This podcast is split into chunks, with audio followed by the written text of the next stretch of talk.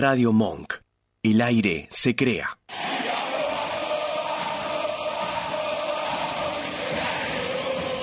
Pasión River, el programa del universo millonario.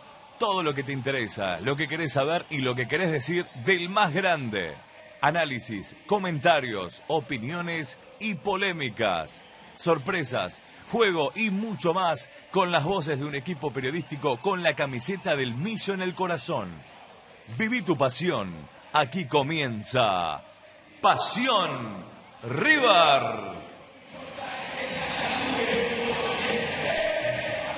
¿Qué tal? Muy pero muy buenas tardes. Estamos comenzando una nueva emisión de Pasión River Radio. Contentos. Ganamos, que es lo importante. Siempre digo que se puede jugar bien, se puede jugar más o menos o se puede jugar muy mal. Pero lo importante es que los tres puntos se lograron y estamos en carrera en un torneo, se puede decir largo, falta mucho. Así que tenemos que cada día tratar de ir mejorando. Yo, antes de arrancar el programa, quiero decir que no me gustó River para nada, un desastre River. Eh, te extraño, muñeco. Eh, yo te digo la verdad, lo vi jugando al pádel eh, a Gallardo con Mora. estuvieron ahí disfrutando un fin de semana. Ir a la cancha de River y, y no verlo a Gallardo, que la gente le grite Muñe, Muñe. Después también el estilo Gallardo, más allá que el año 2022 de River no fue bueno, pero ganamos. Es lo más importante, así que seguimos en carrera. Le quiero dar la bienvenida a cada persona que se está conectando a través del vivo de, Pasión River. Queremos saludar a cada persona. Siempre tenemos nuestros famosos fieles seguidores que, que nos siguen en, nuestras redes. Y también no estoy solo, estoy acompañado. Estoy acompañado por una joven suiza, por lo que veo acá vestida, la, señorita Florencia Espinosa. ¿Cómo está, Flor? ¿Cómo están chicos? ¿Todo bien? Bueno, hoy tenía calor, me hice un rodete acá, pasa que me quedó atrás y parece que no sé, estoy como pelada, pero no, no. Hace calor, la verdad que venimos con unos días eh, muy calurosos y bueno, quise estar fresca. ¿Ustedes cómo, cómo están? Bueno, también quiero presentarlo porque no, no leí la bienvenida al señor periodista Mike Duval. ¿Cómo estás, Mike?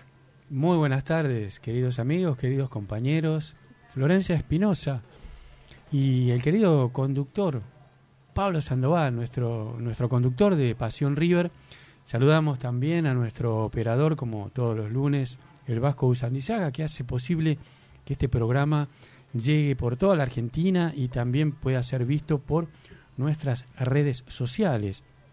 Bueno, ¿qué podemos decir? En principio lo que vamos a decir es que hoy tenemos un programa donde vamos a estar tocando todo lo que sucedió ayer en la previa de este acontecimiento tan importante que fue la ampliación de la capacidad del Estadio Monumental con todas sus reformas. Vamos a tenerlo a Pablo que nos va a contar cómo se vivió ese acontecimiento más lo que sucedió antes del partido con los homenajes, con los agasajos, etcétera. Vamos a tener también, por supuesto, vamos a estar hablando de lo que dejó el partido del día domingo, qué fue lo que nos dejó, cómo, qué es lo que pasó en ese partido. Mucho tenemos para comentar y muchos tienen, mucho tienen para comentar nuestros amigos que, por supuesto, desde nuestras redes sociales nos van a estar escribiendo, reportando conexión para así poder participar con nosotros del programa de hoy. También vamos a estar, por supuesto, con Florencia Espinosa que nos va a contar todas las novedades del mundo de River Play fútbol femenino.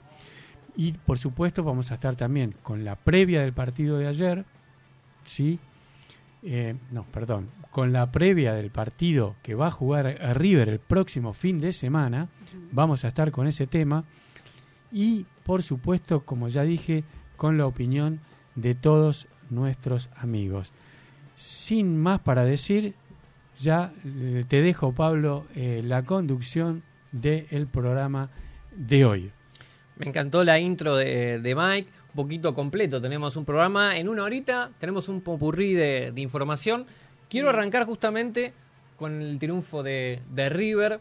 Eh, partido, como dije, difícil, duro, pero ganamos. Ganamos. Eh, esto es lo más importante. Los tres puntos, vos podés jugar excelente, tener la posesión de la pelota, eh, tener un juego vistoso, que la gente disfrute, pero una mala, una mala tarde puede ser que pierdas el partido. Un error defensivo hace que decís, bueno, jugamos bien, pero perdimos. Yo creo que sucedió todo lo contrario. River no, es, no jugó a los River.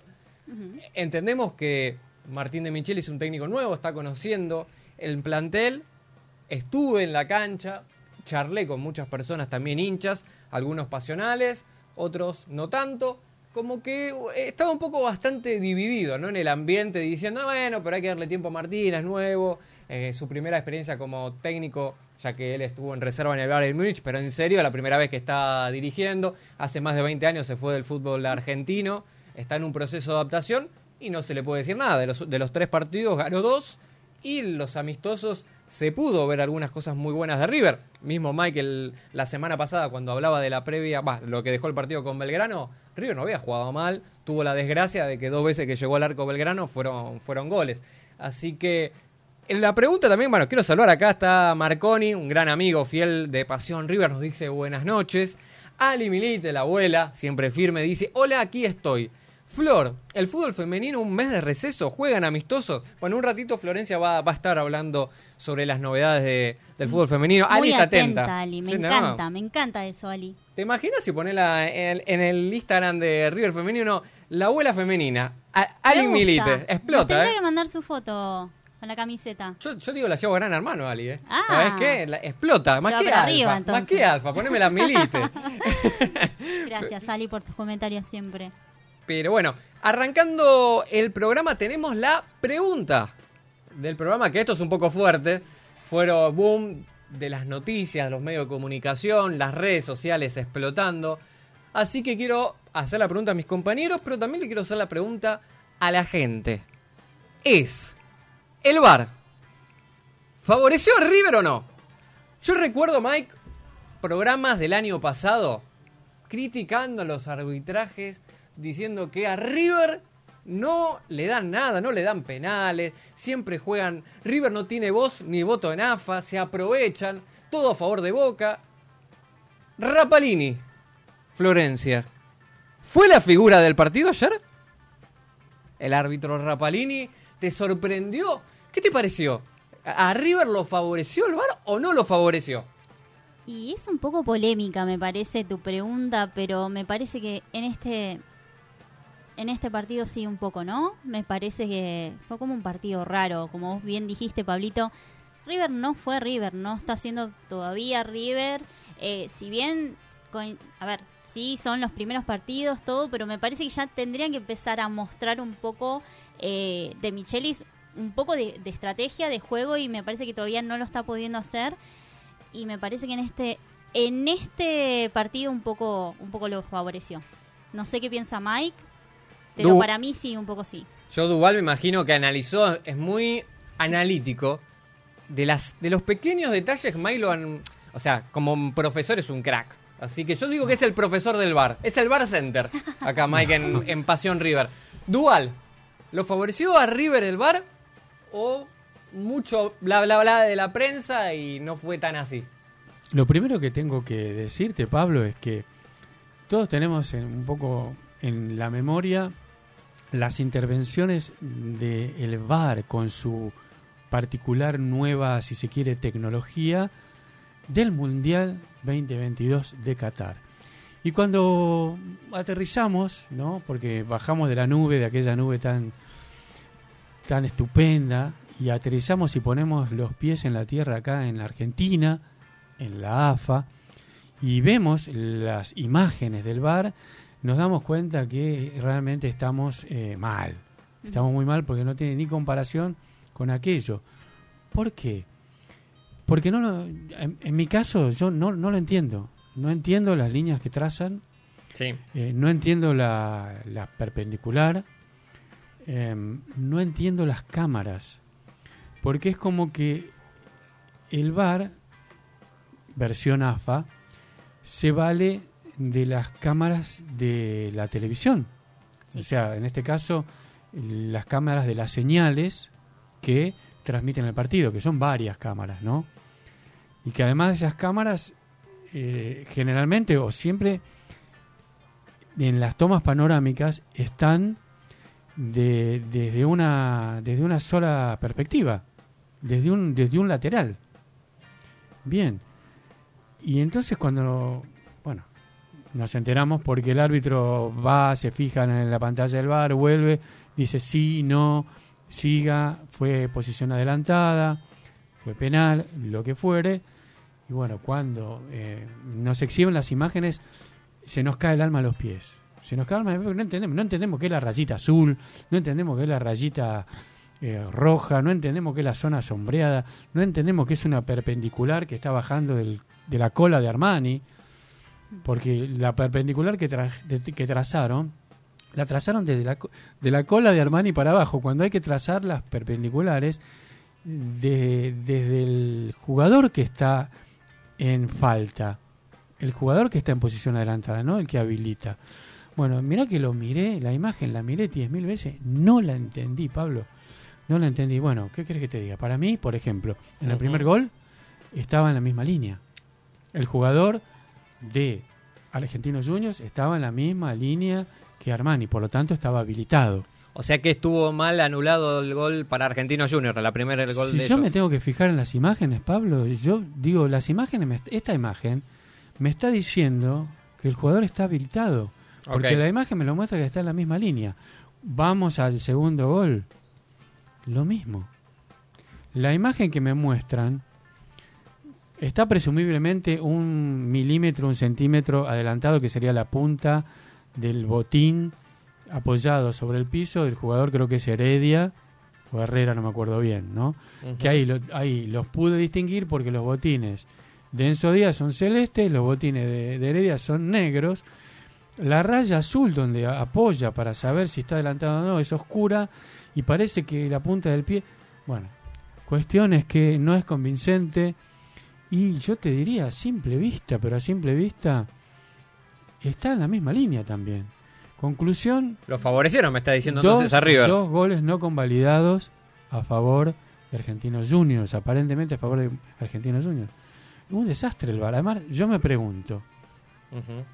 ¿No? Porque eh, tengo que pensar bien y tengo que pensar que ellos están viendo una cosa que yo no la veo y que, y que las imágenes no llegan a dar cuenta, que nos muestran no dan cuenta, pero ellos la están viendo. No sé qué están viendo, pero parece que la ven, porque optan por no, no convalidar los goles. Ahora, yo me pregunto, si no es así, ¿quién se beneficia, quién se está beneficiando en este momento con que a, a River lo ayuden? Jorge- Jorgito Brito, ¿intervino o me decís con no? que a River lo beneficie. Pero no entiendo el beneficio, sinceramente no entiendo. Y te hago un resumen. Sí. A ver, el campeonato está recién empezado. Eh, faltan 24 fechas. Eh, River no se está por ir al descenso. Eh, River, eh, ¿qué más te puedo decir? A ver, no hay una crisis institucional en River donde se necesita imperiosamente ganar ahora sí o sí. Es decir, por más que le busque la vuelta, no le encuentro un motivo para que lo ayuden a River. Vamos por la otra. Hay que perjudicar a Tigre. No entiendo por qué lo quieren perjudicar a Tigre si es que lo quieren perjudicar. No me viene ninguna idea ahora a la mente cuál podría ser la razón ¿Por qué decís de perjudicar a Tigre?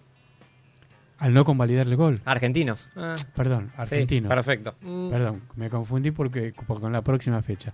Lo quieren eh, perjudicar a Argentinos, no entiendo por qué lo quieren perjudicar. No me viene ninguna idea razonable a la mente. Es decir, no veo por qué perjudicar a Tigre, no veo por qué beneficiar a River, no entiendo, eh, no entiendo nada, no entiendo nada. Pero tengo que decir que este partido, eh, lamentablemente, a River eh, el VAR lo ayudó. Los penales también hubo algún que otro dudoso. El primer penal a Enzo Pérez, vi bastantes contradicciones. Algunos diciendo, bueno, fue penal, el roce estuvo. Después otros también eh, decían, ¿no? Como que eh, no, Enzo Pérez trató de fabricar ese penal. Después él, la mano de McAllister fue penal. En el segundo no hay ningún lugar a dudas. También hubo hubo un penal, creo, hacia Paradela, que estaba en la línea. Que algunos dicen que fue penal también. Directamente el árbitro de Rapalini no quiso intervenir, porque ya era darle tres penales a River ya hubiera sido mucho, ¿no? Pero. Yo te digo mi, mi consideración rápida, te Dale. la hago cortita. Bueno, el, la falta a Enzo Pérez existió. Fue una falta, fue una falta leve, pero existió.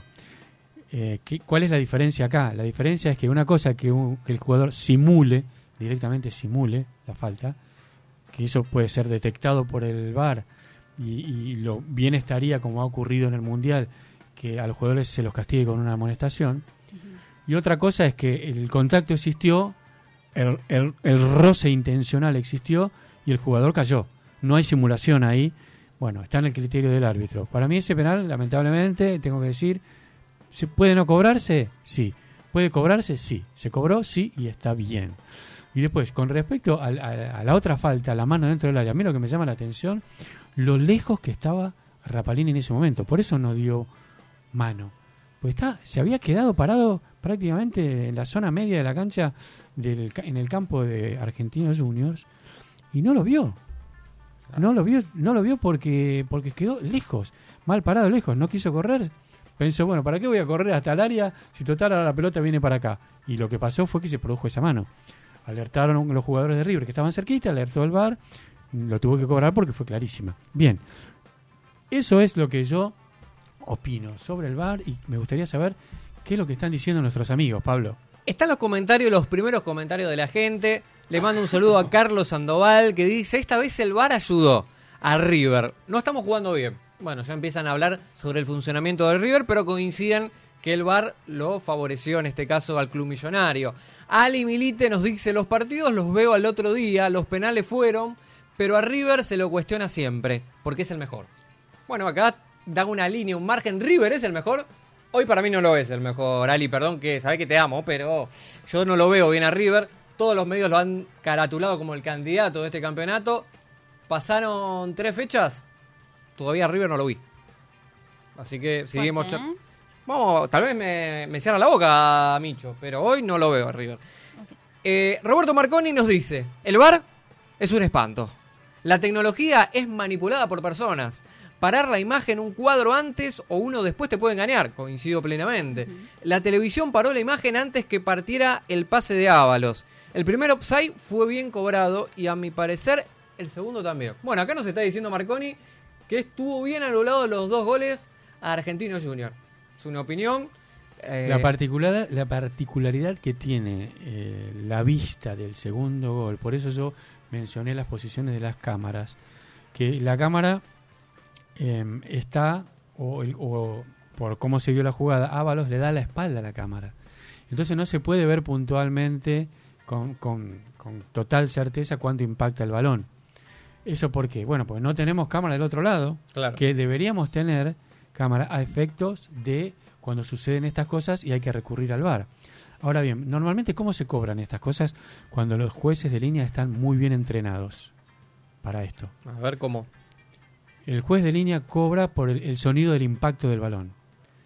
O sea, el- el- los jueces de línea escuchan cuando el jugador impacta el balón, el sonido, y al mismo tiempo, por supuesto, está parado en línea con el, el último defensor mm, de, de uno de los equipos, y ahí él puede decir, si está bien parado y es rápido, está bien, puede decir, levantar la mano.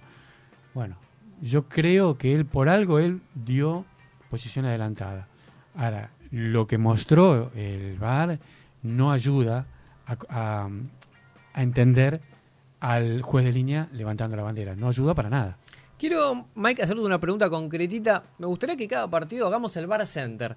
De 1 a 10, ¿qué puntaje lo pones al VAR en el partido contra River?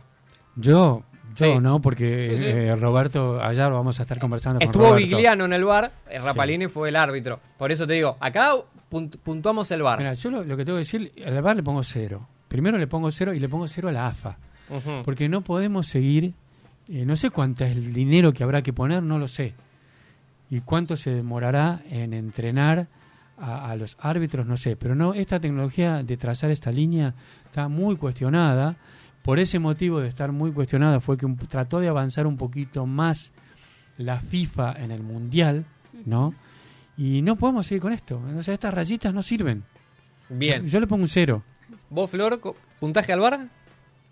También, cero, pero la verdad que Perdón, pero a River tampoco muchos puntos no le pongo. Opa, hoy está- estamos críticos con... Y pasa que ya queremos empezar a ver un poco resultados. Yo a River lo amo, pero Pero Flor, ya queremos. 6.9. Yo te puedo decir, yo, Sí, soy, yo soy bueno, abogado pero- de Micheli, te digo acá. ¿Por qué resultado sacamos 6.9? Está bien, Ok. te lo entiendo. Pero yo quiero ver a River también, jugando como River, como estoy acostumbrada a ver a River. O sea que Gallardo te mal acostumbró. Me mal acostumbró, obviamente, y yo creo que no a mí sola.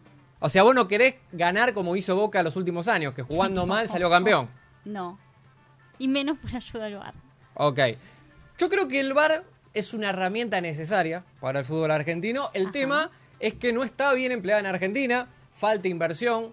Eh, es mismo, lo he visto en el Mundial, la tecnología, cómo intervenía en el tema del offside con los muñequitos, que ahí no había lugar a duda. Podías estar o no de acuerdo si cobrar un offside, si fuera milimétrico, pero Sí. las condiciones estaban dadas y lo tenían que, que aceptar. Yo creo que está bien la justicia en el fútbol, porque muchas veces ha pasado que injustamente equipos han pasado de ronda o han ganado campeonatos que por errores garrafales que el arbitraje no lo podía observar. Recuerdo años atrás medios de ESPN, vamos a decir Teis Sport, criticando a los arbitrajes diciendo, ¿cómo no viste esta jugada? Sí, es verdad. el periodista viéndolo 14 veces en la televisión, en cámara lenta, y el árbitro en una fracción de segundo teniendo que decidir si lo vio o no lo vio.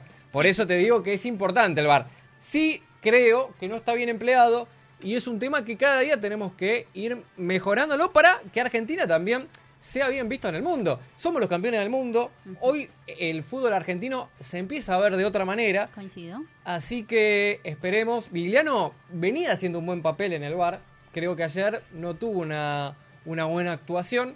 Pero hay que, hay que darle tiempo y ojalá que sea eh, equitativo, que no haya beneficio para ningún rival. Que si se cobra algo, sea porque creen que fue o no fue. Pero no que lo beneficien a River, que lo beneficien a Boca, que lo beneficien a Racing. O sea, que sea igual para todos y que sí coincido con De Michelis. No hay que hablar en las conferencias de prensa si me afanaron, no me afanaron. No, bueno, el, arbitraje toma la decisión y hay que respaldarlo si estás o no de acuerdo. Lo que hay que decir, Pablo, es que no- a esta altura nosotros ya no tenemos excusa si de mm, efectuar una inversión o un gasto se trate, porque la cantidad que hemos recibido la AFA en premios por haber ganado la Copa del Mundo, bien que si es que se hace falta dinero, se puede sacar el dinero de ahí. 40 millones de dólares se llevó Sí, la Argentina y 10 millones se llevó la Conmebol. Domínguez feliz, me imagino también. Deberíamos ver resultados de eso, ¿no? Y veremos, a ver, yo por ahora no, no sé dónde fue la plata, pero eso es para otro programa. Bien, ayer fue la inauguración del más monumental. A ver, el monumental tiene años de historia. Yo empecé a ver un poco en los años que, se construyó. Yo, eh, yo recuerdo antes del Mundial 78 fue la última vez que se hizo una reforma tan importante de- del estadio que, que nos representa. Ir a- al estadio, no solamente en el partido, sino en el transcurso de estos meses, me daba grandeza, me daba alegría porque se nota que River como institución creció mucho.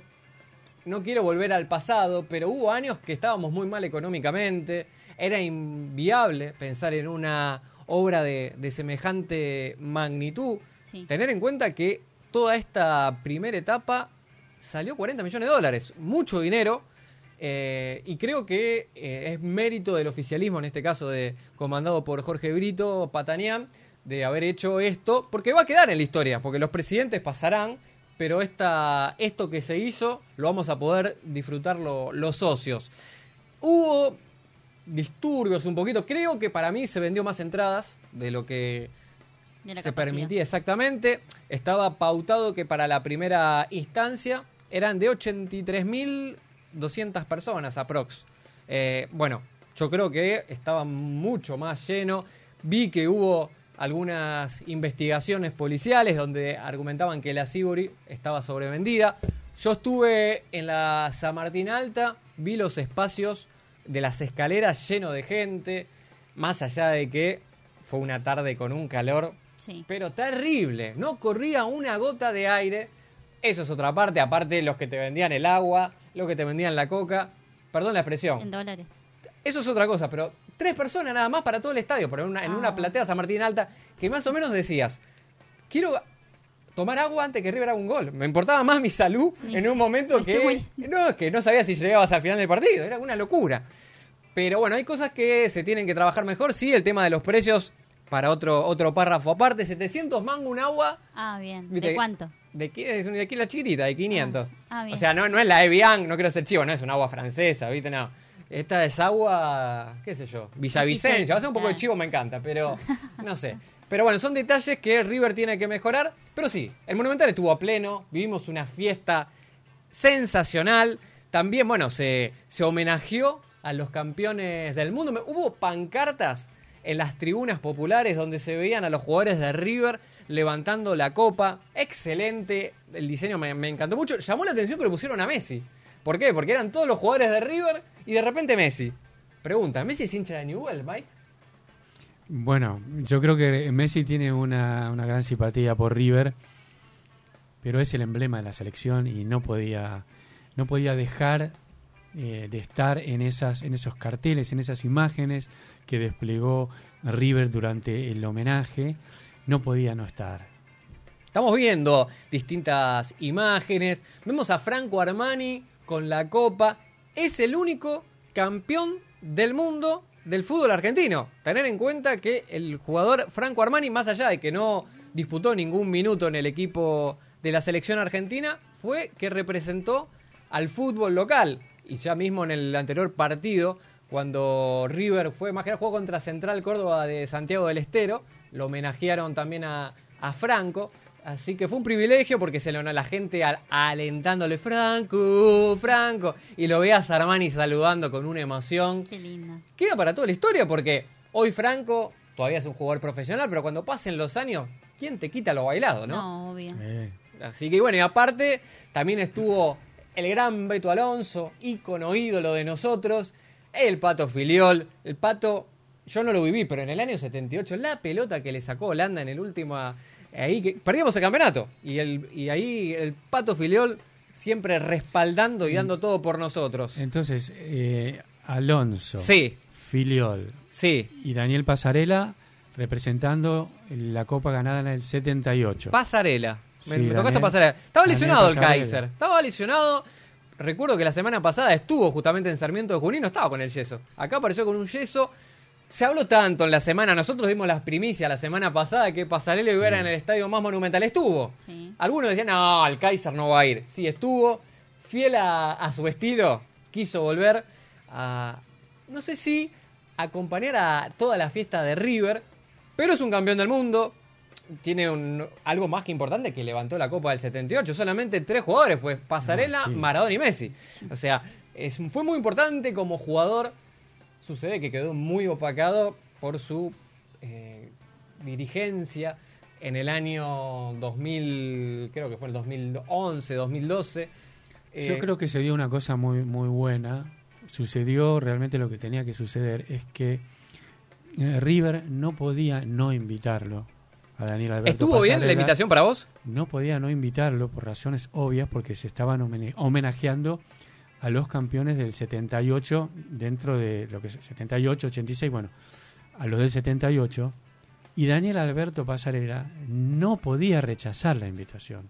Es decir, ambas partes se comportaron como se deben comportar ante una, ante una situación como esta que está por encima de todo lo que haya pasado, por encima del pasado, está esto de eh, recordar y, y revalorizar eh, la primera estrella. Después también la segunda y la tercera, obviamente. O sea que se dio algo que, que el público eh, también lo entendió, Pablo. El público también lo entendió así y, y- y se dio cuenta que esto eh, estaba muy por encima de algo que pudo haber pasado durante su gestión. Exacto, también estuvo eh, por representando al 86 Oscar Ruggeri, que estuvo con la camiseta de River. Oscar Ruggeri al 86, ¿verdad? Exactamente. Recordá que él jugó en Boca también, pero se nota como que en el último tiempo Ruggeri demostró más que su, su sentido de pertenencia con el club millonario. Y también, un dato aparte, estuvo Pablo Aymar, que fue el segundo, el, el ayudante de campo de, de Scaloni, junto con Roberto Ayala, también... eh, Héctor Enrique por el Enrique, 86. Exactamente. Así que, pero bueno, el morbo, que decían que Pasarela lo iban a chiflar, decir de todo, no pasó. Eh, La gente de River actuó con indiferencia, no trató de evitar. ¿Por qué? Porque también hubiera sido una realidad que si la gente en sí hubiera, entre comillas, insultado al Kaiser, hoy todos los medios de comunicación estarían hablando de esto. Y estuvo muy bien de parte del hincha de River de no opacar la fiesta, que en definitiva es algo que logramos todos los argentinos y es disfrutar que somos campeones del mundo. Después, un párrafo aparte, eh, pasarela como dirigente, no voy a hablar al respecto, pero recordemos siempre que como jugador fue un emblema, ya sea para la institución millonaria, como también así para, para la selección argentina. Acá, bueno, veo comentarios. Eh, Mónica Carabajal nos dice, hola, los estoy viendo y les mando un saludo enorme. Eh, Pablo Iglesias, Pablito querido, estuve con él en la cancha ayer. Acá dice, vamos, Pablito. Qué manera de sufrir, Pablito, ayer, ¿eh? Pero ganamos, que eso es lo, importante. Johnny Esquivel, otro amigo, ahí están todos. ¿Cómo robaron ayer las gallinas? Tenía que ganar River, hablen de eso. Pablito, sos el mejor amigo. Es hincha independiente este muchacho. Sí, Ah, pero, Mm. pero Pablo entró tarde al programa. Ok. Porque hablamos de eso y hablamos bastante de eso. Johnny. Johnny, sí, Perdón. Johnny. Johnny Esquivel. Claro, bueno, sí. Nosotros, sinceramente, creemos que el VAR ayudó a River. Sí. Eh, tomó decisiones arbitrales que coincidimos que eh, Argentinos mínimamente tenía que haber empatado el partido. Es más, estando en la cancha, yo decía, ya está, es el empate, es 2-2. Y de repente el árbitro levanta la mano y dice, no, no es gol, es offside. Así que, ¿ganamos? Ganamos. Eh, no, a ver, yo entiendo a Florencia que me dice, no, yo me acostumbré al muñeco, ganar, gustar y golear. Sí, es una filosofía que nos inculcó el gran Marcelo, pero a mí dame los tres puntos. Está bien, está bien. Me- me pa- a ver, sí, son importantes, pero, pero bueno. Cada uno tiene su visión también. Bien, tenemos una llamada, un gran amigo de la casa, una comunicación. Opa. Lo queremos demasiado porque siempre, aparte me encanta su estilo. Es sincero, no, no es crítico de River, sino que ve el fútbol de una manera, te diría como periodista, porque Eva, me, me gusta leer su- sus comentarios. Un placer, Roberto Marconi, que estés acá en Pasión River. ¿Cómo estás? Hola Pablo, hola Mike, hola Flor, ¿cómo les va? ¿Cómo andan? ¿Todo bien? ¿Todo tranquilo? Bueno, me alegro. Robert, ¿Cómo estás? estábamos charlando un poquito primero de la fiesta del Monumental de ayer. Te pregunto si hubiera sido la cancha en la fiesta de los campeones del mundo. Kaiser, Daniel Pasarela, ¿lo hubieras recibido con un aplauso indiferente o lo hubieras chiflado? Mira, yo particularmente tengo respeto por la gente. Sí. Eh, ¿Qué es lo que creo yo? Que en definitiva, de última, lo que nosotros podemos juzgar, si lo que hizo bien o no como dirigente, pero no deberíamos juzgar nosotros, sino la justicia. Entonces, por ahí a veces cuando yo escucho a, a- a los políticos de River hablando que nos dejaron este desastre, este el otro, vos tenés una herramienta que es la justicia, y la justicia se investiga, si encuentra algo fraudulento, tiene que actuar y terminará preso o devolviendo lo que tiene que devolver. Mientras que no lo podamos comprobar, sigue en la Argentina al menos, eh, sigue siendo inocente. Entonces, juzgarlo yo desde mi parte, desde lo futbolístico. Yo a Pasarela lo vi jugar, yo era chico, cuando él volvió, eh, y lo que vi de Pasarela, un Pasarela grande, que después agarra la dirección técnica, fue un monstruo, un animal. Eh, entonces, eh, yo, independientemente de, de, lo que pueda hablar, de lo que era él como, como político, que no lo sé, porque para eso debería estar la justicia, que es quien tendría que, juzgar si lo que hizo estuvo bien o estuvo mal. Este, ayer se, se homenajeó a lo futbolístico, me parece muy bien. No tenemos que vivir del pasado ni del rencor. Tenemos que vivir de- de- del presente, disfrutar lo que somos y no negar el pasado. Cuando negamos el pasado, cuando en, en- en el principio yo no había ido, pero me acuerdo que decían, eh, cuando se hablaba de esta historia de- del descenso era, era una línea negra en el, en el museo. Y hoy el museo reconoce esa historia, porque hubo un grupo de pibes que, y Matías Almeida también, que se bancaron lo peor de nosotros y, y a partir de ahí empezamos a construir. A veces el pasado hay que, hay que reconocerlo, hay que masticar la bronca y bueno, y a partir de ahí darle para adelante que, y construir. A partir de lo destruido empezar a construir. Destruir es fácil, construir es más difícil. Me, encantó, ¿eh? Me No, no. encantó el pensamiento de Roberto. Te felicito, Roberto. Me gusta tu pensamiento. Gracias. Robert, un poquito entrando en River, post Gallardo, vino Micho. Viste los partidos amistosos, me imagino, y viste estas primeras fechas. A simple vista, como hincha de River, ¿qué te parece el proyecto de Michelis? Eh, bueno, ahí, ahí estoy medio mal, porque yo en un momento al principio les dije a ustedes, tengamos paciencia, y yo contra Belgrano exploté y se me fue la paciencia la miércoles, así, eh, en un ratito. Este, no, yo lo que, a ver, yo lo que le puedo decir a De Micherio, le puedo poner como positivo, es que él tiene una, un, un pensamiento futbolístico que lo quiso llevar a cabo desde, desde el primer día. Ahora, si vos me preguntas a mí, yo hubiera sido más inteligente y hubiera construido sobre lo que teníamos. Es decir, hubiera tocado mucho menos. En definitiva, a ver, lo que hizo Gallardo. Gallardo cuando llegó tenía una filosofía absolutamente distinta a la de Ramón Díaz, sin embargo, los primeros seis meses cambió muy poquito. Siguió con el mismo estilo de Ramón Díaz. Y después de los seis meses, cuando ganó, cuando se consolidó, empezó a armar una idea diferente. Desde lo futbolístico, así desde lo táctico, yo recuerdo que Ramón jugaba con un 8 por afuera, con un volante por, por izquierda, que no lo tenía en cuenta Sánchez, no lo tenía en cuenta Mora, que Gallardo lo incorpora, pero sigue jugando Sánchez de 8, sigue jugando con un volante por izquierda, que en aquel entonces era, era Rojas, y después, con el tiempo, seis meses después, cuando Gallardo ya acomoda todo, eh, deja de jugar como Ramón y ya Sánchez empieza a jugar por adentro.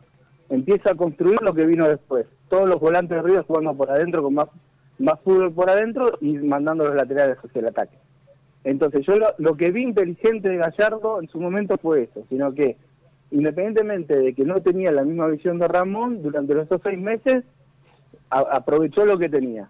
Y después se lo cambió. Y creo que Michel intentó cambiar de entrada y hasta ahora, por lo menos, no logra demostrarme a mí eh, cuál es el estilo de juego. Yo no lo reconozco el estilo de juego. Ojalá que, no sé, que lo cambie y que no que cambie el estilo de juego, sino que eh, pueda encontrar el juego y que yo después te pueda decir, bueno, juega esto, juega lo otro. Hoy no lo encuentro yo. Sí, sí coincido mm, lo que vos decís que Ramón Díaz, eh, bueno, eh, justamente cuando también asume Gallardo, también el proceso de transición fue bastante similar. y de Micheli fue directamente dijo, bueno, cambio y, y pongo lo que yo quiero, ¿no? Como que voy a tratar de reflejar lo que se imagina en su mente Martín reflejarlo en la cancha. Hoy parece difícil porque no, no se sabe a qué juega River. La verdad es como que se ve momentos o pantallazos, se podría decir, de, de la idea de, de, de Michelis de, tratar de que le hagan pocos goles, pero la defensa tampoco lo está acompañando, más allá de las lesiones también, que, que es un párrafo aparte, que, que, estamos tratando de improvisar con Enzo Díaz de 6, mismo Herrera que no termina de convencer. En estos pocos partidos que, viste esta temporada, si tuvieras que decir un jugador que te sorprendió para bien y un jugador que vos decís no puede estar en River. Eh, nada, eh, a ver, eso de no pueden estar en River, a ver, todos los jugadores son son buenos. Es decir, cualquier jugador que llega primera algo tuvo para llegar. Después se puede adaptar mejor, se puede adaptar peor, le puede pesar más la camiseta, menos, le puede poner más nervioso. No, creo que están todos capacitados Creo que hay un cambio positivo en, Paradela, creo que hay un cambio positivo en Paradela, ojalá lo pueda sostener. Eh, me parece que Enzo Pérez sigue jugando eh, en un nivel brillante. Creo que cayó un poco casco por esto de, de, jugar con un 6 que no es 6, entonces es como que casco queda medio ahí en la nebulosa. Eh, ayer yo miraba algo, por ejemplo, le, comentaba a mi hijo cuando veíamos el partido. En, una jugada, en un momento hay un corte de, Enzo Díaz y termina siendo una, se, termina escapando por izquierda en Díaz y tiene un centro. digo, a ver, le estamos sacando, o le está sacando el técnico en Díaz lo mejor que tiene, que es la potencia de ir al fondo, pelear, ir al fondo, tirar un buen centro, eso se lo estamos sacando. Y a la vez, entre lo que no potenciamos la defensa, hacemos jugar incómodo a Maidana, hacemos jugar incómodo a Casco, a veces incómodo a Enzo Pérez que tiene que retroceder más. Pero no es por el jugador en sí, no por Enzo Díaz, sino por, por el, el, rol que se le está dando en la cancha, que para mi criterio puede ser una opción en un determinado momento del partido, sobre todo si querés jugar con tres en el fondo porque tenés que levantar un resultado, pero no este como, como primera opción. Y además me parece faltar el respeto a, jugadores que, que, juegan en esa posición, el caso González Pires o algún otro, que si directamente no lo vas a tener en cuenta, decirle no andate y anda a buscar jugar a otro lado, ¿no? Creo yo. Te hago las dos últimas, Roberto, y te agradezco por, por esta comunicación que podemos charlar. Aprendemos también de vos en tus comentarios. La pregunta es, bueno, se lesionó eh, justamente Suculini, está Craneviter lesionado. Durante la semana Martín de Michelis dijo que estoy bien con Enzo Pérez y puede jugar de stopper Palavecino, puede también por momentos de la Cruz, hasta también lo mencionó, mencionó a Casco. ¿Te preocupa, teniendo en cuenta que Enzo Pérez tiene 36 años, eh, hay que ver si físicamente puede rendir al 100% durante todos los partidos? Porque imagínate que se lesiona Enzo Pérez, no tenemos un 5 clásico de marca, porque tampoco la reserva lo hay. Esa es la primera pregunta. ¿Te preocupa que solo tengamos a Enzo Pérez eh, pensando en la marca? Y la segunda pregunta para terminar es, ¿qué te pareció el Monumental? ¿Cómo quedaron las remodelaciones? ¿Te, gustó? Bueno, eh, vamos a la primera. En cuanto a, para mí sí nos falta un volante central. Eh, pero nos falta un volante central antes, ¿sí? Porque incluso Suculini, estando Suculini, Suculini no juega de, no juega de titular. Digo, nos falta un 5.000. A mí particularmente, si me preguntas, me encantaba los 5 como redondo, pero sí necesitaba al lado un 5 que marque, un, negro Astrada. Eh, y creo que River no, no hace rato igual que no juega con él, pero lo sufría, qué sé yo, presionando un tanto más arriba, presionando con los centrales. Hoy esa presión no está, entonces quedamos más expuestos, que nos falta un volante central. Ahora, si comprar o no, no lo sé, porque la verdad que no, no estoy con el plantel. Ahora habría que ver qué tenemos abajo también, ¿no? Habría que ver si alguno de los pibes que, pueden jugar de 5 ahí este, no tienen, digamos, no, no están como para poder empezar a dar el salto de a poco, ¿no? A ayudarlo un poco a, a, Enzo Pérez ahí, otra, empezar a, a, cambiar desde ese lado, ¿no? Un 5 más posicional. Eh, y en cuanto, bueno, a lo que es el, el, Estadio Monumental es una belleza, siempre es una belleza. Ir a la, a la cancha de River es, es un templo, es un palacio. Eh, he ido, no, no, no soy un recorredor grande de, estadios, no he ido a muchísimos estadios, pero he estado en la de River, he estado en la de Boca, he estado en la de Huracán, he estado en la de Vélez, he estado en varias en varias canchas y la verdad que lejos el, mejor estadio siempre fue el River, ahora está mucho más lindo, está eh, muy bien, digamos, está, muy lindo lo que hicieron, mucha más gente y yo lo que espero, espero es que la gente se comporte bien, sobre todo no estoy hablando del hincha común, estoy hablando de aquellos barra bravas que de vez en cuando se juntan, por lo menos lo que yo veo que dicen en la tele, se juntan, amenazan con que van a ir, que no los van a dejar. Entonces esas cosas me asustan porque ves volver al pasado y ahí sí que no me gustaría volver al pasado cuando pasaba el tema de los quinchos o cuando pasaban estos encontronazos que se encontraban en Liniers o en algún lugar. Entonces por ahí este, eso va a haber que empezar a, mirar bien porque están amenazando aparentemente por lo que dicen en la televisión y en otros medios los hinchas con que quieren volver que hoy tienen cerradas las puertas, ¿no? Entonces ahí hay que hay que poner un foco en eso. Después lo demás es hermoso, ir a la cancha es hermoso. Yo voy poco porque, bueno, no soy socio, pero este, ir a una cancha de fútbol es, lo más bonito que hay, sin duda. Y la de River es la más linda de todas. Robert, bueno, te agradecemos por esta charla que, tuvimos con vos.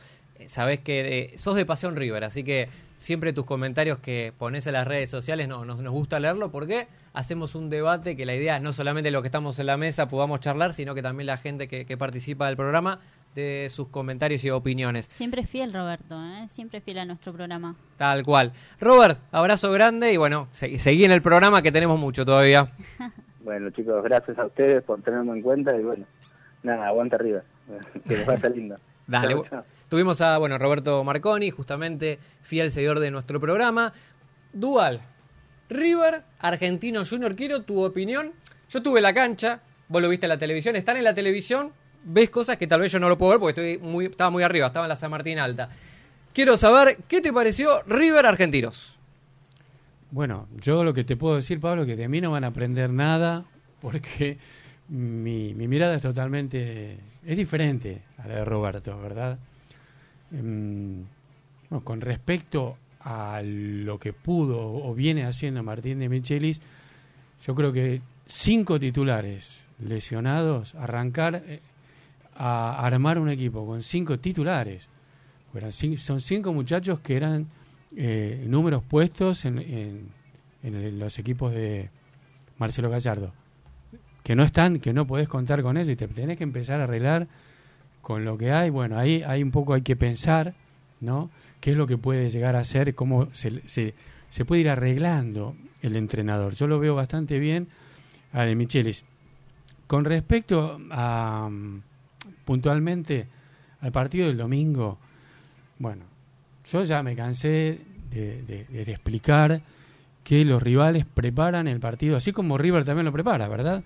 Preparan los partidos de una manera especial y, y yo dije que Argentinos Juniors es una piedra. Una piedra resultó, resultó ser dos piedras, no una, ¿no? Bien que mereció llevarse el partido, ese es otro tema. Bueno, lo planteó el partido para maniatar a River, lo consiguió, lo complicó, no lo dejó jugar. Eh, River también intentó hacer eso y bastante lo logró dentro de todo eh, respecto a su rival, que no pudiera jugar. Fue una suerte de eh, suma cero. ¿Qué quiero decir? Entre los dos ¿no? Se, se, se, presionaron en el medio a los generadores de juego, a los receptores, para que pudieran elaborar lo menos posible. Eh, River tiene mucho talento, tiene mucha jerarquía, pero lo que hay que entender que cuando se preparan los partidos contra River, por más que vos tengas jerarquía, se impone el físico. Y a River le imponen el físico, le, imponen corriendo más, le imponen jugando de, de, otra manera que quizás no es con tanta calidad y con tanto talento, pero consiguen su objetivo, que es evitar que River pueda producir. Trató de producir River, sobre todo en el segundo tiempo, porque en el segundo tiempo salió a jugar de otra manera, con, con más compromiso, este, con, más, con más deseo de tratar de llegar al área, hizo dos cambios importantes. El entrenador para que se produjera eso, ¿no? Sacó un mediocampista, puso un delantero, quiso tener más presión en el área porque con la formación in inicial y qué es lo que le planteaba Argentinos Juniors, se le complicaba muchísimo. Lo que sí te puedo decir es que bastante resultado le dio a River eh, tratar de contrarrestar el juego que venía a proponer Argentinos Juniors. Es decir, impedirte jugar, si la puedo recuperar, pum, salir jugando rápido y llegarte al área y tratar de anotarte. Eso lo trató de impedir. Bueno, a ver, ¿qué, ¿qué, podemos decir? Rápidamente, el primer gol yo no entiendo cómo se paró la última línea de River tan lejos del área chica, muy lejos del área chica. Bueno, no sé. Ahí creo que responsabilidad puede ser de Armani. Armani puede decir, no se vayan tan lejos porque atrás queda mucho campo y si entran corriendo, van a entrar corriendo desde atrás, desde la línea, que es lo que hizo McAllister lo hizo tranquilamente. Eh, nunca iba a quedar en posición adelantada, porque venía corriendo desde atrás, aunque pudo haber quedado en posición adelantada porque quedó enganchado Maidana. Herrera no lo vio, lo tenía para marcar, no lo vio. ¿Y qué pasa? River no marca hombre, marca zona ahí. Por ejemplo, si hubiera marcado hombre y le decían, Herrera, vos marcalo a McAllister, seguramente eh, se le hubiese pegado como estampilla y Mar McAllister no hubiese recibido solo. Bueno, ahí, eso fue una de las cosas que pasó. El resto, bueno, el segundo gol fue una serie de rebotes. El VAR nos ayudó.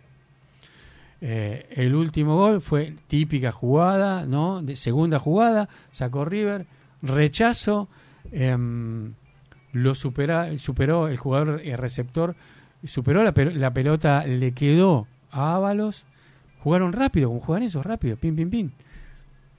Mal parada la última línea o justo en el límite, ya está, bueno. Pudo haber sido gol, el VAR nos benefició. River tiene que mejorar. Tiene que mejorar porque el partido lo pudo haber perdido, pero no es que no era un partido para llevárselo por delante a este rival. Este rival, haciendo honor a su apodo, es muy bicho. Es muy bicho. Perdón, Mike, no obstante, hay sí. algo importante también, el, el, factor calor, ¿no? Hizo 38, 39 grados, jugar un partido de, esa, de esas características era difícil. Muy, muy complicado el primer tiempo, muy complicado muy complicado. Seguramente eh, los hinchas habrán visto un, un, un, trajinar lento. Y yo creo que sí. De más está a decir, porque es obvio que hubo que hacer paradas, detenciones del juego, tanto en el primero como en el segundo tiempo. Bien. Eh, River sí, tiene que mejorar, porque este partido lo, River lo pudo haber perdido, o casi, digamos, virtualmente, yo digo que lo perdió. Eh, luchó como pudo para igualarlo, consiguió, lo consiguió igualar. Eh, los dos goles de River para mí fueron perfectamente válidos los dos. Pudo haber sido empate o derrota, fue victoria, pero River sí, River tiene que mejorar esto. Eh, y yo, como dije en el partido con Belgrano, eh, ya Martín de Michelis mm, toma nota clara de cómo le, cómo le vienen a jugar a River al Monumental, porque saben cuáles son sus puntos a anularles, lo saben, saben cuáles son los generadores, qué hay que hacer con ellos para que no esto no pase y bueno, y así se lo planteó Argentinos Juniors. Esto, este partido se ganaba con desequilibrio individual, rapidez, no velocidad, sino rapidez y precisión. Bueno, eso un poco le costó a River. El mejor jugador que bueno, ya vamos a ver cuáles son los destacados. Bueno, hay que mejorar. Bien. Destacados. ¿Quién fue la figura para Mike Duval? Dos destacados, principalmente, dos destacados. El primero de ellos, José Paradela.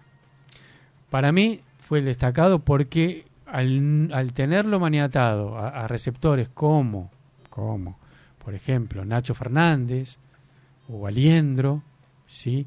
o bueno, Solari, ni hablar de, de- Barco, eh, él, por la posición en que le dio en el primer tiempo para que juegue, la posición que le asignó, la zona de la cancha que le asignó Martín de Michelis, que fue más para interior, pudo lucir sus mejores condiciones, generó juego, fue rápido, se sacó a rivales de encima, desequilibró, fue rápido y muchas veces fue preciso. Fue elegida la figura aparte de River, la página oficial, y dijeron a Paradela. A Coinciden con muchos vos. no les gustó cómo jugó en el segundo tiempo, pero en el segundo tiempo Martín de Michelis le adjudicó otra función, lo mandó contra la línea. Y lo que él hacía se lo mandó a hacer a Barco. Bueno, no importa. Paradela jugó un muy buen partido y Paradela fue está siendo un digno reemplazante de Nicolás de la Cruz. Está jugando muy bien. Bien. Y Y el, otro segundo me imagino. Barquito. bueno, el segundo, te lo digo, Pablo, fue Enzo Díaz. Enzo Ah, Díaz. me voy, Enzo chicos. Díaz. Que tengan una excelente noche. El partido que jugó Enzo Díaz como segundo marcador central, la cantidad de pelotas que sacó, eh, la cantidad de, de coberturas y re- relevos que hizo, la cantidad de, de intentos de ataque de Argentinos Juniors que neutralizó, jugando en una posición que no es la, la natural de él, yo te digo que lo vi 10.000 veces mejor que Héctor David Martínez. Y, me, y entendí, entendí por qué lo pone a él. Ujú. ¿Por qué lo hizo? Pero bueno, ponelo a Martín. ¿No te gusta González Piri? No lo pongas. Bueno, no, no te gustó. Pero Martínez estuvo en el banco. Creo que eh, en esa posición, por lo que demostró, en, este, en estos momentos es el mejor de los tres. Y por algo lo está poniendo Martín de Michelis. Por algo le tienen una fe ciega y aparte lo ve en los entrenamientos. Bien. Eh, yo lo critiqué por, por, por ese exceso de confianza en el partido anterior y en este partido lo tengo que, lo tengo que felicitar. Para mí, para mí fueron los dos destacados, Pablo. Bien, bueno, la opinión de Mike. Entonces, Paradela y Enzo Díaz, los mejores de River en el día domingo. Se viene el día de los enamorados. ¿Estás enamorado, Mike? Y yo estoy enamorado de la vida, estoy enamorado De River, por de- ejemplo. y de River. Bien, perfecto. Florencia, ¿vos estás enamorada? Sí, estoy enamorada. Te hago una pregunta, A ver. eh, que es la pregunta que nos, es- nos estamos haciendo todos eh, hoy en día. Le he preguntado a amigas, le he preguntado a conocidos. Bien. ¿Estuviste con Fedeval vos? No. No, no, por favor. No, pues hay una foto, me dijeron que está circulando No. por, la, por las redes sociales. No, no sos vos. No, no soy yo, no soy yo. Ok. Bueno, Por favor, no. Debe ser alguna parecida, pero no. Por lo menos, chicos, que yo recuerde, no, ¿eh? No, no. bueno, qué sé yo. Hay rumores que andan diciendo que Florencia Espinosa estuvo con Fedeval. Hubo tantos chats, viste, que estuvieron saliendo, que Flor de Y la mucha B, gente ahí, mucha que gente Lourdes. Sa- Eh, no, no, ¿qué es esto? ¿Qué dices? No, no, estamos en horario de protección al menor. No, no, es terrible esto. Pero bueno, no sé, esto... Pero, pero ¿qué están diciendo? Que ahí estaba saludando a Fedeval, que se iba por la vereda. No sé, yo lo miro la sé. cara de Fedeval como contento, ¿no? Un poquito emocionado.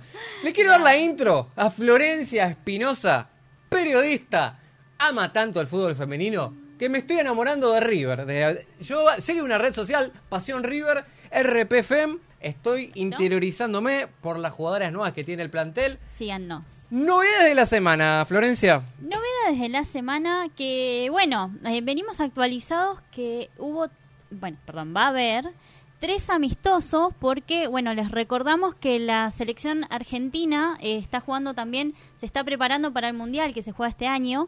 eh, y bueno, está probando las chicas, están jugando amistosos, entonces lo que es el torneo apertura se postergó, como bien dijo mi amiga Ali, se postergó y em, nada, pusieron tres fechas de amistosos. Tres fechas de amistosos y River se enfrentó contra Racing el sábado pasado, en donde le ganó 2 a 0 con goles de Ayelena Acuña, que ya había cometido también en, la fecha anterior, y Milagros Otazu, que es una de las nuevas incorpora- incorporaciones que viene justamente de Racing.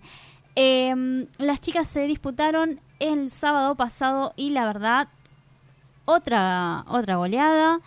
Un buen resultado, si bien, bueno, es amistoso, les sirve para seguir preparándose para el torneo, el cual, bueno, como bien dijo mi amiga Ali, eh, está postergado prácticamente el mes entero.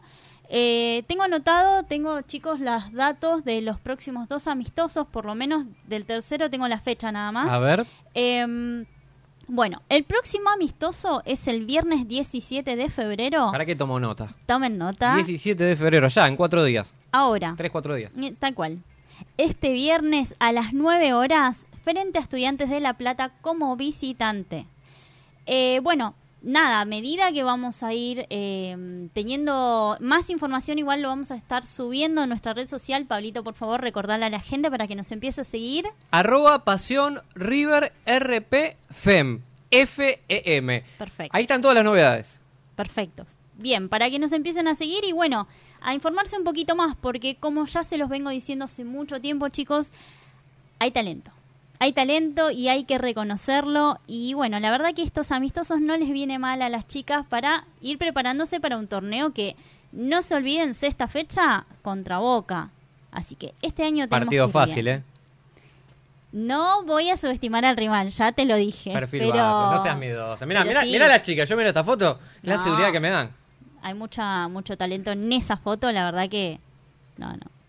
Así que bueno, y el lo voy a comentar igual por ahí, por encima. El tercer amistoso va a ser el sábado 25 de febrero eh, ante Defensores de Belgrano y bueno, la hora y la sede está a confirmar, pero ni bien que, que tengamos información la vamos a estar subiendo. Estén atentos a las chicas que bueno, pasa igual el mes pasa volando, así que cuando se quieran dar cuenta, seguimos con la fecha del torneo. Ya estamos en Navidad, más o menos. Más o menos.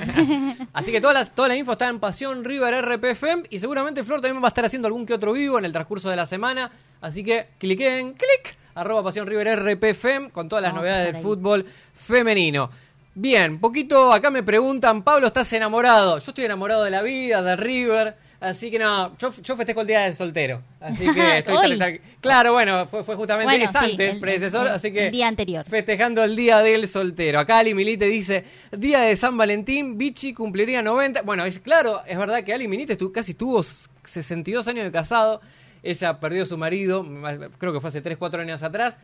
Nos contaba anécdotas de, de él, me acuerdo que era hincha de boca, así que, Ah. bueno, lo mejor, Ali, sé que son momentos difíciles, ¿no? De cuando uno recuerda a su pareja, pero te deseamos mucha fuerza y sabes que nosotros te amamos también porque sos parte de, de Pasión eh, River. Obviamente. Últimas noticias de River, buenas noticias. Por A lo ver. menos me, me encanta vender buenas noticias. Nicolás de la Cruz Bien. ya está entrenando a la par de sus compañeros, al igual que Paulo Díaz. Esto quiere decir, Perdón, perdón. a ver, decime. No, no, me quedé pensando, cuando dijiste Nicolás, dije que te iba a decir Otamendi, pero no, me, me, me En un minuto, en por junio, favor. soñá en junio con Notamendi. Perfecto. Que la gente crea como decía el muñeco. Nicolás de la Cruz, entonces, y Paulo Díaz están entrenando a la par de sus compañeros en el día lunes, estuvieron en el River Camp entrenando, tienen que agarrar eh, tema físico, estar al 100% para que el técnico Micho los tenga en cuenta, ¿no? Para por lo menos integrar el banco de suplentes el próximo fin de semana. Así que bueno, son dos noticias más que importantes. Y otra noticia buena también es que lo de Borja, recordemos que durante el partido salió lesionado, Sí. parecía que era algo muscular, decidió no hacerse estudios, no fue nada, fue solamente una simple molestia física y está a disposición del técnico también Ah, para el partido de, Esa es una del muy buena también, ¿eh? Así que tenemos tres jugadores que el técnico podrá, podrá decidir si son titulares o van al banco de suplentes. Recordad que ayer también estuvo el debut de Salomón Rondón, reemplazó a Borja, nivel, perdón la palabra, extrafalario. Lo banco al Rey Salomón, ¿eh? Así, hasta Tinelli y el Maipo no paró con el Rey Salomón. Así que bueno, esto es un poco las novedades de River. Y bueno, ahora Mike me va a contar ¿Contra quién jugamos el fin de semana, Duval? Próximo partido, fin de semana, River tiene que enfrentar a Tigre allá en Victoria el día sábado. Originalmente el partido estaba programado para las 21.15, pero por distintas cuestiones de, de la seguridad, porque como estamos en fechas de carnavales, el partido se va a adelantar. No está determinado aún si va a ser desde las 18 o a partir de las 19.15. Ese horario se va a confirmar, todavía no está tampoco determinado quién va a ser el árbitro del partido. Lo que sí tenemos que decir es que, bueno, eh, lo operan a Bruno Zuculini, aparte, y bueno, como bien vos dijiste, probablemente se integren al banco de suplentes mm, los jugadores em, de la Cruz o Martínez. Ya saben, Martínez ya está, y Pablo Díaz, tal vez. De la Cruz o Pablo Díaz, ¿no? Y de a poquito se van, de a poquito se van metiendo, metiendo, no en el equipo titular, sino en el equipo, entre los, todos los convocados, los siempre viejos titulares de River. De a poquito los va a ir llevando Martín de Michelis. Bien. Es un, equipo? Es, un equipo Después ya te lo digo, pero lo que sí tenemos que decir de Tigre, bueno, es un equipo rápido, es un equipo combativo, es un equipo que va a querer llevarse los tres puntos en su casa, en victoria. Y bien, eh, es un equipo que suele jugar bien con las bandas, cuyos laterales se proyectan muchísimo en cada jugada, sea por el lado que juegue. Eh, ahí cruzan la pelota de banda a banda y em, tiran muchos centros. Y bueno, ¿qué tenemos que decir? Lo tienen a su principal goleador y uno de los protagonistas goleadores del torneo, ¿verdad? Que es Retegui, y también lo tienen a el volante Colidio, que Colidio, que es un jugador que, bueno, entre los dos, ¿no? Eh, pueden complicar. Y también tiene a Aaron Molinas, también que vino de Boca, un jugador hay que tenerlo en cuenta. Exactamente, Pablo. Bien, es un equipo que también no va a ser fácil para el millonario, no va a ser fácil. Y bueno, esperemos poder traernos los tres puntos de victoria, Pablo. Bien. Em, Formación, ¿tenés el allegado que te dijo cómo forma River o no? Mira, yo te digo que vamos a guiarnos por lo que dice Martín de Michelis, que no es de tocar la formación. ¿Equipo que gana no se toca? Pero, pero, llamó la atención el cambio que, uno de los cambios que hizo al inicio del segundo tiempo, que fue reemplazar a Marcelo Herrera por Robert Rojas. El sicario. Llamó la atención, bien. Bien. Eh, no es que haya sido un desastre, ¿no? Eh, tampoco Herrera, pero eso puede ser un indicio que en el próximo partido, para cubrir la franja del lateral derecho, vuelva el sicario, el paraguayo Robert Rojas. El resto yo te diría que en principio va a seguir siendo el mismo equipo, salvo que lo ponga desde el inicio por Miguel Borja ¿no? Que, y lo, coloque a, Salomón Rondón, Pablo. Bien. Bueno, estas son un poco las novedades de River. El fin de semana, partido importante de visitante en Victoria. Hay que ganar, como dije, jugamos mal. Para mí el partido contra el Argentino sí. Ganamos, que es lo que importa. Sacamos los tres puntos. Llegamos al final del programa. Le agradecemos a cada persona que pudo estar comentando, un montón de comentarios también charlando sobre lo que dejó River. Te agradezco, Flor, por haber estado en esta tarde-noche. Gracias, chicos, gracias a ustedes y gracias bueno, a nuestro productor y a, nuestro público que siempre está ahí tan fiel a nosotros. Dale, Flor, te mando un beso. Dual, querido, gracias por haber estado junto a nosotros. Me encantó tu reflexión. Un gusto, como siempre, Pablo. Y déjame que salude a una vieja amiga que hoy nos estuvo siguiendo, que es Mónica Carabajal. Un saludo, un beso para Mónica. Y bueno, ya nos estamos despidiendo, Pablo, entonces. Mira, tengo chivo por todos lados. Un saludo también acá a Natalia Rodríguez, que hincha de River de Mendoza también. Y también para Paola también, que me pidió que le mandara un saludo. Llegamos al final del programa. Nos encontramos. El lunes que viene no estamos. Carnaval, aclaro por las dudas. Así que el lunes, martes no hay programa. Y nos encontramos entonces en 15 días para seguir alentando al más grande que es River Play. Abrazo grande para todos. Gracias por acompañarnos.